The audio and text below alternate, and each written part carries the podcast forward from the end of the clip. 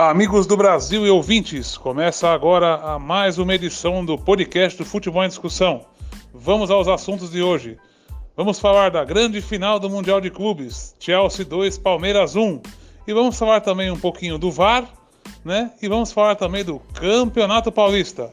Hoje aqui comigo na bancada, o meu parceiro Alex Martins. Segue o enterro aí, Alex.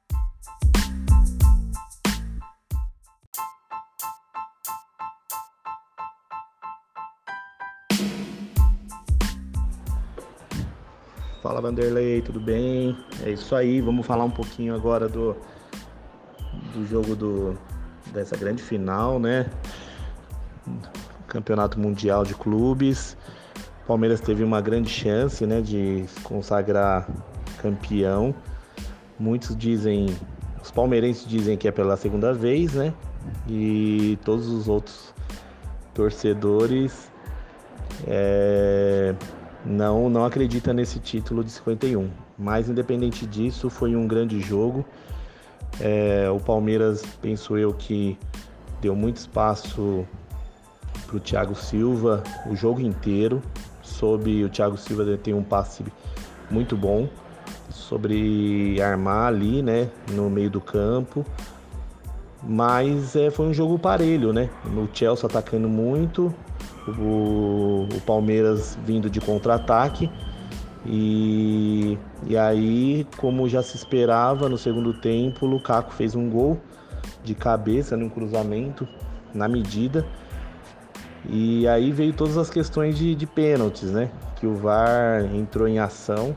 Thiago Silva, para variar, é um atleta que faz isso já frequentemente.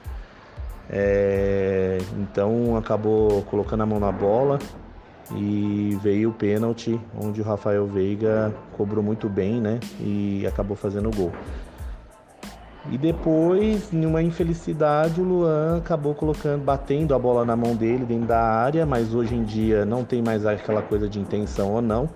A bola pegou na, na mão, é, é pênalti.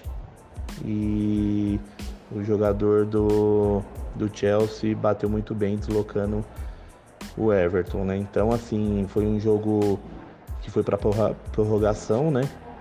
Então se desgastou e como todo mundo bem sabe, o Chelsea tem um, um elenco melhor, tem um banco melhor do que o Palmeiras.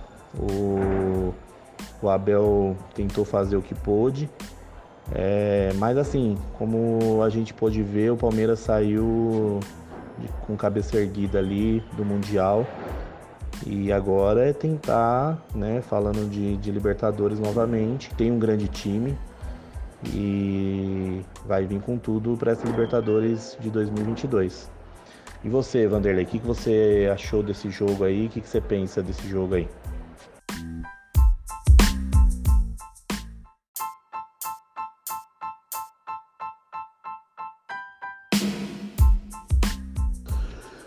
Então, Alex, falando do jogo do Palmeiras e Chelsea, né? Foi um jogão, foi muito bom de se assistir, né? Mas, na minha opinião, o Palmeiras acho que ficou muito atrás, né? O Chelsea ficou bem mais com a bola, teve muito mais posse de bola. Essa que é a grande realidade, né?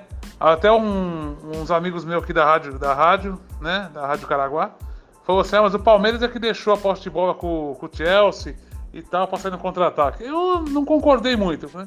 Eu não concordei. Eu acho que o Palmeiras se recuou, o Chelsea né, jogou, tocou muita bola ali no, no meio de campo. Foi estilo um Barcelona e Santos, né? Só que assim, o, o Chelsea não atacou bastante.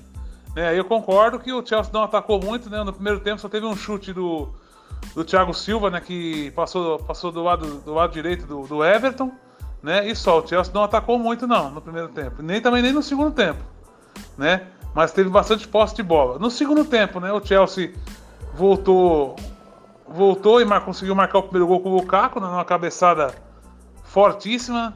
Né, não teve nem como o Luan subir com ele, né, também um rapaz 1,90m, né? Daquele tamanho todo, né? É um guarda-roupa, né? O Lukaku. Essa é a grande realidade. Marcou o primeiro gol. Aí o pênalti. O Palmeiras empatou numa cobrança de pênalti. E mais uma vez um pênalti infantil do seu Thiago Silva. Essa que é a grande realidade, um pênalti infantil né? Ele já tinha feito um pênalti igualzinho esse aí num jogo Barcelona e. Barcelona não.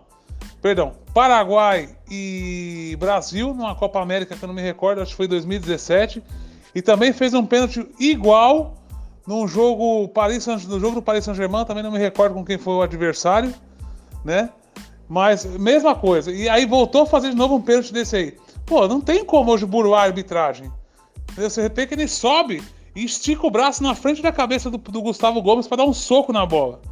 Não tem como mais burlar a arbitragem. Com câmera, com tudo quanto é lado e o VAR aí, acabou isso aí, o Thiago Silva. Entendeu? E por muito pouco, e por muito pouco ele não faz o time dele perder, a, perder o título mundial. Essa que é a grande realidade. Né? Já o pênalti pro Chelsea é o chamado pênalti protocolar, né? Porque veja bem, o Luan não teve a intenção de colocar a mão na, a mão na bola. Tanto é que ele vira de costas, né? Ele vira de costas, só que tá com o braço aberto, né? A bola tava indo em direção ao gol. Também não sei se o Everton ia, ia defender ou não.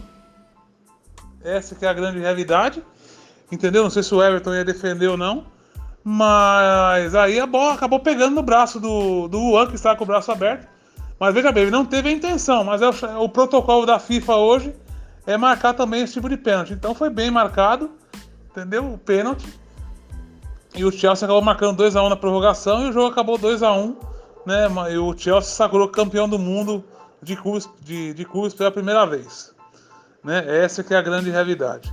E o VAR, falando um pouco do VAR, né? Já aproveitando, né? Eu acho que o VAR tá sensacional.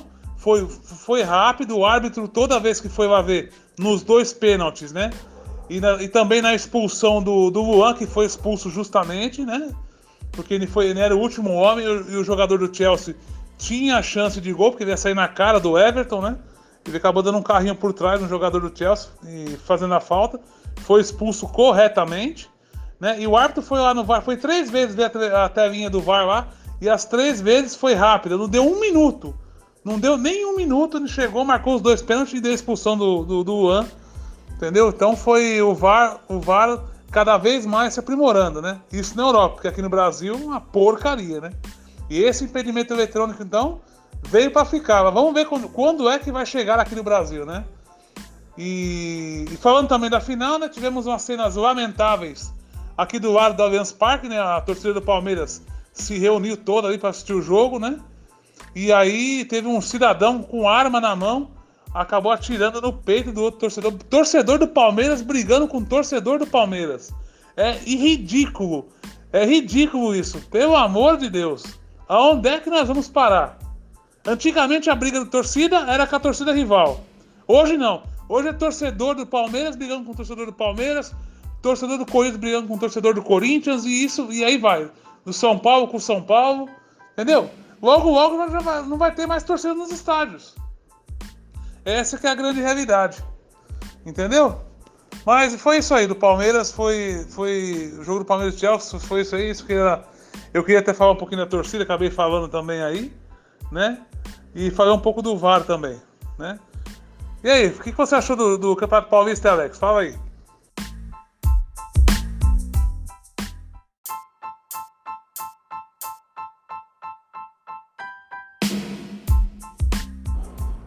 E só mais um detalhe, né, Vanderlei? É falar um pouquinho do VAR, né? A arbitragem foi, foi muito boa. E aí é, é para a arbitragem brasileira rever, né? Rever todos esses. Esse, essa demora, essa demora que, que é feita aqui. Lá a gente percebeu que é, a responsabilidade é do árbitro. Então constatou logo de cara que realmente tocou, chama para o VAR, o árbitro vai lá e decide. Tem que ser dessa forma para o jogo andar, para o jogo ser mais rápido, dinâmico e não perder toda, todo o aquecimento, todo aquele é, fervor do jogo, né? Então é, o Brasil tem que muito aprender aí com, com a arbitragem europeia e, e vamos ver, né? Como vai ser daqui para frente.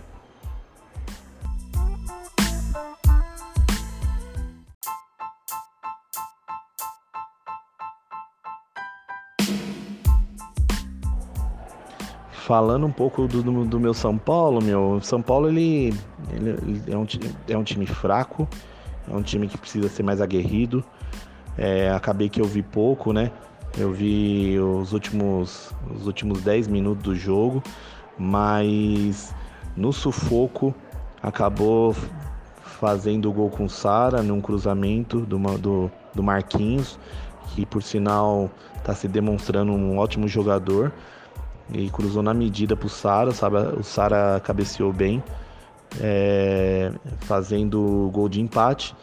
E nos, nos acréscimos já, né? 48, 49 minutos ali, o em um chutão para frente, em uma disputa, o jogador da Ponte Preta com a posse de bola recuou para dentro da área. E nisso é, nisso esqueci, me fugiu o nome agora aqui, veio batendo, né? O Caleri. O Caleri chegou batendo de primeira e, e conseguiu fazer o gol da vitória. É, Para nós São Paulinos é um alívio, mas a, o ar de preocupação continua, né? E você, você chegou a ver o jogo, viu o jogo do, do Santos, Santos também ganhou, né? É... Como que você viu esses dois jogos aí?